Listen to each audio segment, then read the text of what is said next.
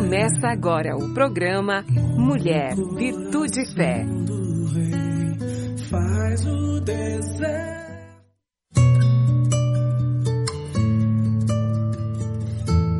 Olá, queridos. Olá, queridas. Sejam muito bem-vindos à nossa programação. É uma alegria ter você conosco. Eu quero te agradecer pela confiança e quero pedir que o Todo-Poderoso abençoe grandemente esse tempo que eu e você vamos passar juntos. É, o título da nossa pauta hoje é Lidando com as diferenças entre gerações. Você sabe que esse é um assunto que interessa este momento da nossa história como, uh, como país, como uh, momento cultural, social que nós vivemos, mas também interessa a nossa vida no reino. Eu já usei algumas pesquisas e vou fazê-las novamente para a gente pautar nossa conversa. Eu quero lembrar que esse estudo sobre gerações, ele teve início é, depois, no fim da Segunda Guerra Mundial. Os estudiosos começaram a perceber que as pessoas que nasciam no mesmo contexto social e histórico, elas apresentavam comportamentos semelhantes. Então eles passaram a estudar as gerações, que é um conjunto de descendentes. A primeira geração estudada foi aquela que nasceu no período pós-guerra. Então, nos Estados Unidos, quando os soldados voltaram para casa, aumentou o número de casamento, o número de gestações e ocasionou um crescimento na taxa de natalidade. Então, por conta disso, aquela geração recebeu o nome de Baby Boomer, que na tradução literal significa uma explosão de bebês. Mas fazem parte dessa geração as pessoas nascidas entre 1940 e 1960 são as pessoas que hoje estão entre os 62 e 82 anos, que eles também passaram a chamar de melhor idade, né?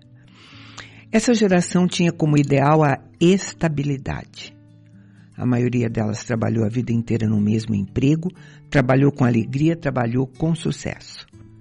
Depois veio a geração X, os nascidos entre 1960 e 1980 as pessoas que hoje estão entre 42 e 62 anos, que são os nossos adultos.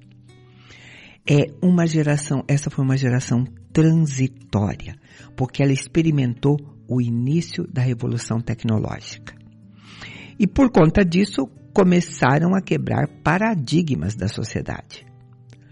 São pessoas mais competitivas, mais ambiciosas no trabalho, né? E e tentando uh, a realização pessoal. Aí apareceram muitos workaholics, né, aqueles viciados em trabalhos. Depois dela veio a geração Y, ou os mileniais, que nasceram entre 1980 e 1995 e estão com idade entre 27 e 42 anos. Eles continuaram rompendo ainda mais com os paradigmas, né? Porque a, a, o discurso dos pais deles já é, não faz muito sentido, principalmente se realizar só por meio do trabalho. O objetivo dessa geração talvez seja ser mais feliz. Uma geração criativa, precursora de novas profissões, de novas carreiras e muita flexibilidade no ambiente de trabalho. A relação total com a tecnologia que só vai ser superada, já foi superada pela geração Z, que nasceu junto com a popularização dos computadores. É a geração Z são os nascidos entre 1995 e 2010, que hoje estão entre os 12 e 27 anos. São os nossos jovens e adolescentes. Nasceram cercados pela tecnologia e, o, e os aparelhos digitais são como uma extensão da vida deles o jeito de ser, de pensar, de agir, de se comunicar, de se relacionar são completamente inéditos, vamos dizer assim, tá? Acompanhado de perto cada nova tecnologia, cada atualização. E, de acordo com alguns especialistas, eles têm mudança no DNA deles gerados pela tecnologia. Esses não conhecem um mundo sem conectividade. E por conta disso, eles têm uma dependência total dela. Eu não sei o que seria se houvesse um apagão mundial de 24 horas, né? É, enquanto outras gerações conseguem ainda separar a vida online da vida offline, essa geração Z vive online, né? O tempo todo, tudo online, tudo online. É uma geração imediatista, autodidática e aprende quase tudo através de vídeo. Uma geração crítica, exigente, competitiva e engajada também em questões sociais. E por fim, os nascidos depois de 2010.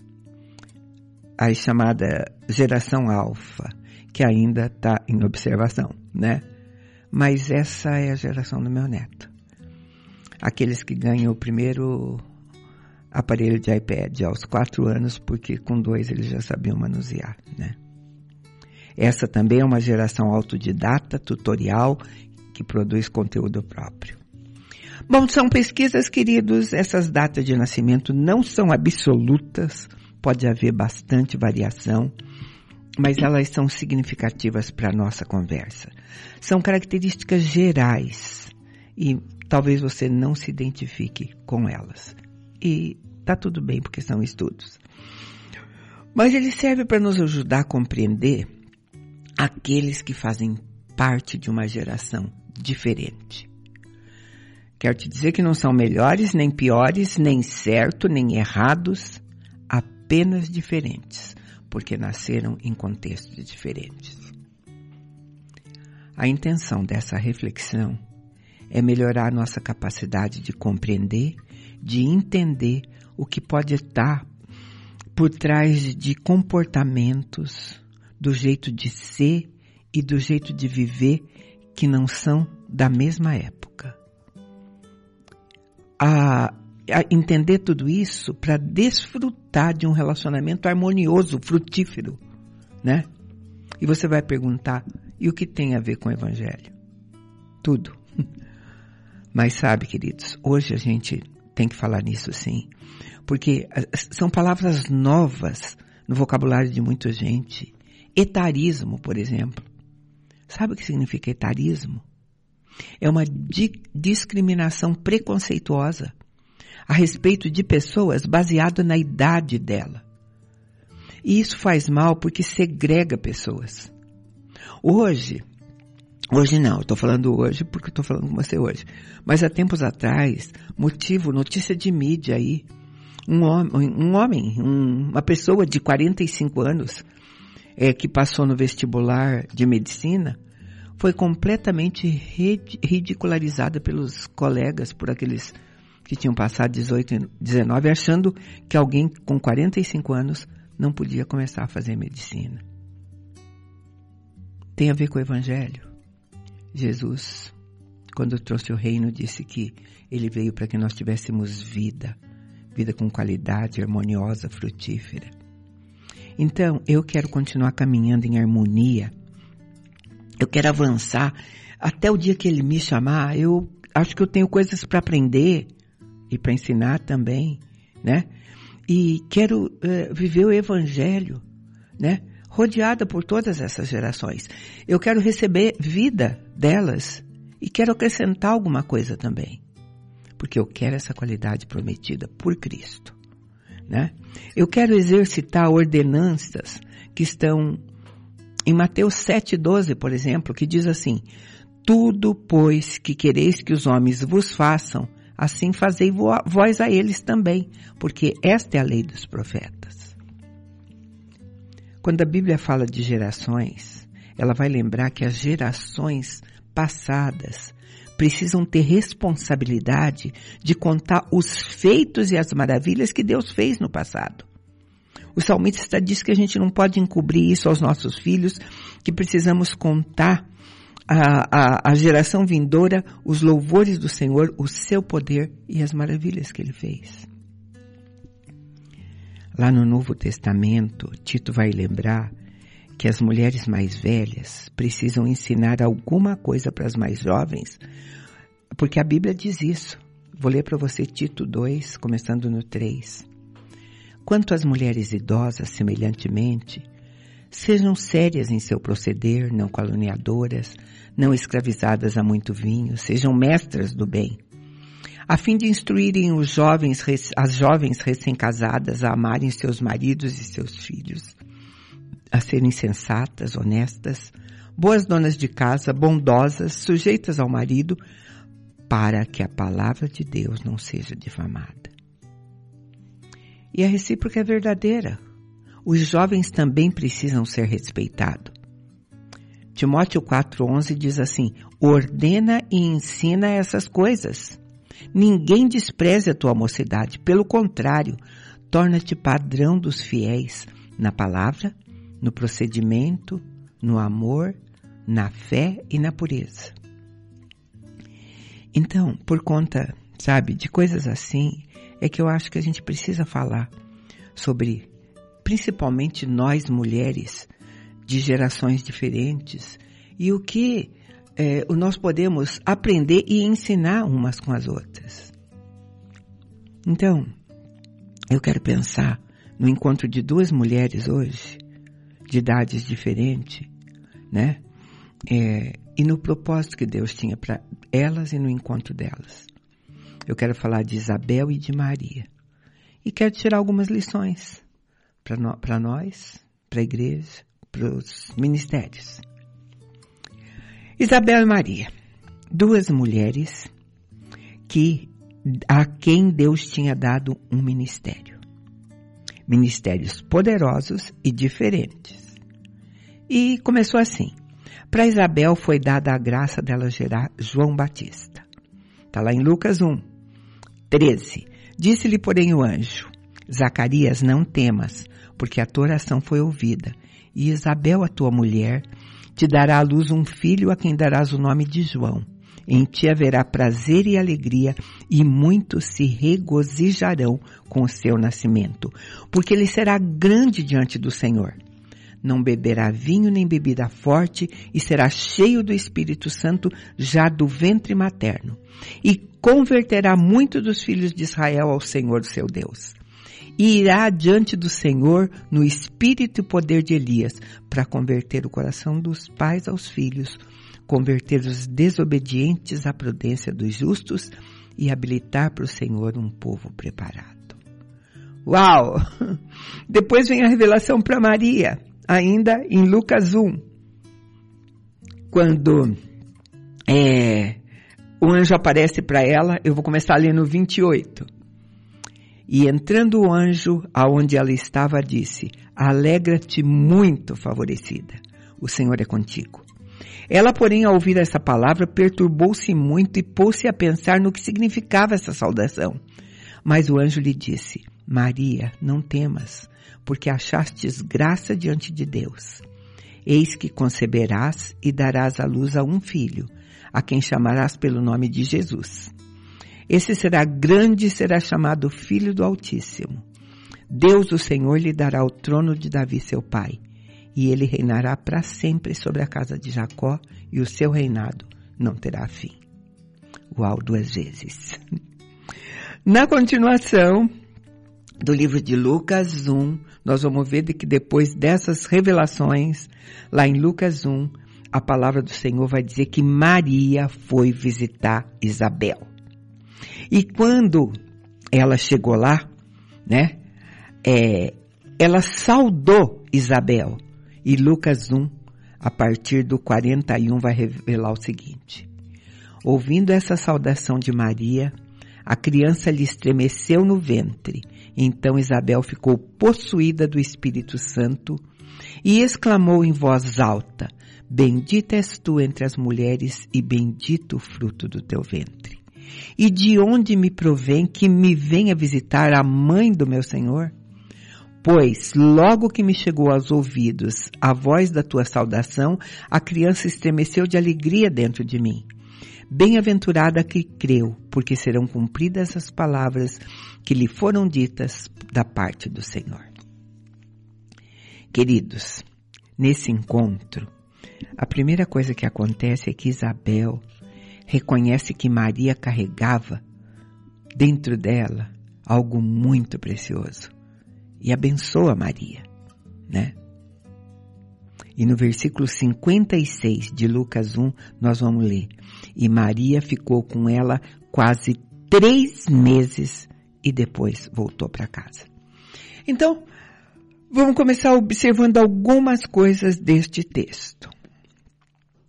Isabel era idosa e Maria uma jovenzinha. Isabel já estava grávida de seis meses e estava escondendo tudo isso, né? É, quando Maria vai até a casa dela. Maria estava gerando dentro do ventre dela alguma coisa muito mais poderosa do que a Isabel. Mas, no entanto, foi ela que procurou Isabel. Foi ela que foi até lá e ficou três meses ali. E eu gostaria de pensar junto com você o propósito deste período. Maria, ela foi formada no tempo que ela estava com Isabel. Naquela época, uma menina era educada para se casar desde novinha, né? E Maria estava na preparação para esse matrimônio dela com José. E ela ia ser mãe muito cedo. Então, ao acompanhar a gestação de Isabel, certamente isso ia ajudá-la na compreensão da maternidade, sim. E Isabel também seria abençoada com a ajuda de Maria. Havia ali uma troca de experiência. Vamos pensar juntos. Quem sabe se não foi ela assistindo o parto de Isabel, que ela estivesse mais preparada para viver o parto dela, que foi um parto sozinha, numa estrebaria, sem ninguém para ajudar. Com Isabel, Maria foi formada ainda para assumir a missão dela. No propósito de Deus para as nossas vidas, queridos, há também um caminho de formação que vai implicar, às vezes, numa interação com outras gerações. Ali estavam juntas duas mulheres se apoiando, se cuidando, descobrindo alguma coisa que as duas ainda não sabiam, mas estavam descobrindo juntas, porque o Espírito Santo de Deus era com elas. Elas foram uma para outra a validação da verdade daquilo que elas estavam vivendo. Foi um encontro muito poderoso. E para mim e para você tem a ver com a forma como nós acolhemos o outro e como nós somos acolhidas e quem precisa de quem, sabe? É, às vezes a gente está em algum lugar e eu já disse para você que eu tive a pretensão disso mesmo, de falar, por que, que eu estou fazendo aqui? O que, que isso tem a ver comigo? O que, que eu vou aprender aqui? e, e ser completamente envergonhada pelo Espírito Santo de Deus, sabendo que eu estava lá para aprender sim. E mais ainda, Deus me honrar, sabendo que eu também podia ensinar. Porque tudo que Deus nos confia, queridos, Ele nos capacita. Isabel era uma pessoa idosa, experiente, cheia de sabedoria, porque ela era esposa de um sacerdote, ela conhecia as leis, ela conhecia da vida. Ela e Maria ficaram juntas três meses. E foi enriquecedor para as duas. Foi partilha, foi aprendizado. Para Maria, eu fico pensando, será um, um período de três meses para enfrentar 33 anos de vida oculta, de espera pela revelação e pela vida pública de Jesus, né? Queridos, é um tempo pequeno esse para a gente refletir uma coisa tão importante. Mas eu quero te dizer que Deus vai levantar sempre uma outra geração para continuar a obra dele. E aqueles que são levantados precisam conhecer mais e valorizar aquilo que já acontecia. Aquilo que nós estamos fazendo hoje, com tanta competência, às vezes, é em cima de alguma coisa que já tinha sido começada, tinham feito, né? Eu olho para mim hoje no rádio, né? Eu amo fazer rádio. É, mas quando eu entrei, foi por conta de alguém que já fazia isso. Fazia isso com competência, né? Porque ela saiu, foi sair mais tarde. E eu fiquei em outro lugar. Nesse lugar. Outros virão. Os, vale para os dois lados. Os mais experientes também precisam celebrar e reconhecer a grandeza de quem Deus está levantando. Queridos, ciclos se abrem, ciclos se fecham. Ministérios acabam, virão outros, com ideias novas, com disposição nova. Muita coisa pode ser mudada, mas nunca desprezado o trabalho que vem antes, porque aquilo foi a base da sustentação. A diferença de geração e o propósito do reino de Deus tem muitas conotações, muitas. E algumas diferentes. Tá? Moisés, por exemplo, o ministério de Moisés. Deus falava diretamente com Moisés. Uau! Mas Moisés precisava ouvir Jetro né? Ministérios precisam de outros. Ministérios maduros são preciosos, ministérios de jovens são preciosos, sabe? E todos eles é, precisam ter consciência disso. A maturidade, ela nos dá consciência de que a gente não precisa fazer todas as perguntas e nem precisa saber todas as respostas, né? É, mas pessoas mais maduras também precisam entender que algumas perdas podem ser podas. E sabe, queridos, algum dia, eu sempre digo isso, algum dia tudo vai fazer sentido. Tudo. O que não pode acontecer no reino é abismo entre gerações. Porque os iguais andam juntos. Os iguais andam juntos. Você pode ver que pessimista atrai pessimista. Incrédulos atraem incrédulos, eles influ influenciam incrédulos. E aqueles que têm fé se ajuntam aos que têm mais fé ainda. Ah, eu vou fechar essa é, reflexão com uma observação que um, um pastor fez é, sobre o filme O Rei Leão, né? Eu acho que muita gente assistiu O Rei Leão e, e sabe muito sobre o Simba. Ele diz que leões andam com leões. O, o Simba estava andando com o Timão e o Pumba. E o Timão e o Pumba ensinaram o Simba a cantar a Ratuna Matata, né? Para alguém ser feliz. Mas Simba era um leão. Ele iria crescer e ele precisava fazer o que um rei precisa fazer. A Igreja de Jesus precisa ter gerações conectadas. Não importa se somos Isabel ou se somos Maria. Nós precisamos querer estar juntas. Quero te abençoar com essa palavra e com o louvor que você vai ouvir agora. Você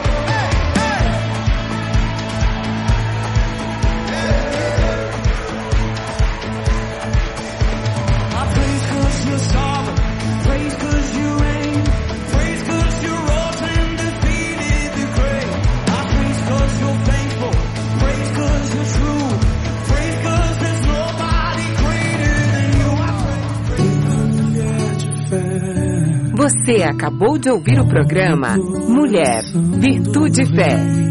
Faz o deserto.